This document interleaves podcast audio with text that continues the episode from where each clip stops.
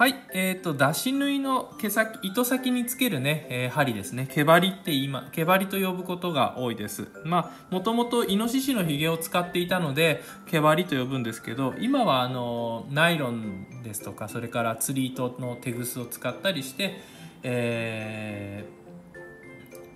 ー、代用していることが多いんじゃないかなと思います。まあ、あの、これがイノシシのヒゲなんですけれども、えー、こっちがまあ毛先で、こっちが毛根の方ですね。一時手に入りにくくなってたんですが今割とまた手に入りやすくなってきているようです。でまあイノシシ何本もヒゲがあるんですけどそのうちの何番目のヒゲがとかって言って硬いらしいんですね。それがこれなんだそうです。あまり詳しいことは知らないんですけれども。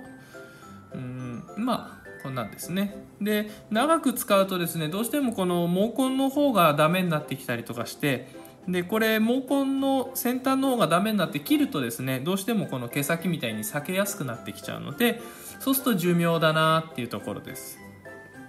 それに対して、えー、結構持ちのいいのがですねやっぱこういうナイロン系のものなんですね。でえっとどちらでもやり方は一緒ですので、えー、っとこっちのナイロンの方で説明していこうかなと思います。あ1点違うのがですねこれはもう毛先がある程度できてるんですね。もうキュッと細くなってたりします。これいじりようがないんですよ。この毛先が削ったりしちゃうと、あのー、弱くなっちゃうのであまりいじれないですね。一方のこのナイロンの針はえー、っとあこうじゃないかこっちか。えー、っと断面が角というかねカクカクっとなりますのでそれをねまずこう紙やすりでねグリグリグリグリして輪を描くようにしてね角を落とします。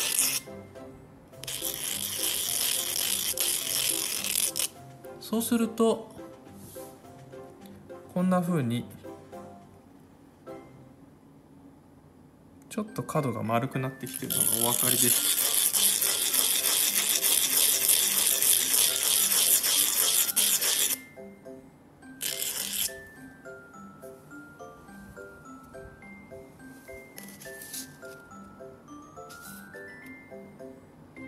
こんな風にね、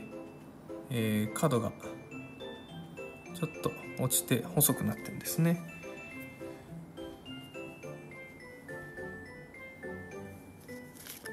何もしてないやつと比べると、まあ、ちょっとわかるかなと思います。これだけでね随分糸があ針が通りやすくなりますので必ずやった方がいいですね。でもう1点。ここに、えー、チャンをつけて糸を絡めていくんですがこのつナイロンも毛針もそうです。ツルツルのまんまですとチャンがまとわりつかないのでここねよく荒らしましょう。使うのは私は120番の粗めの紙やすりで、えー、もうこういう風にねゲバゲケバケバにしちゃいますね。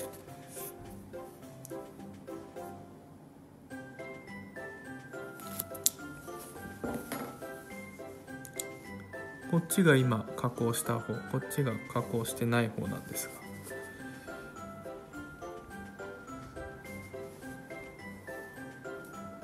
こんな風に。ちょっとまあ全体に白くなってねツルツル感がなくなってるんですね。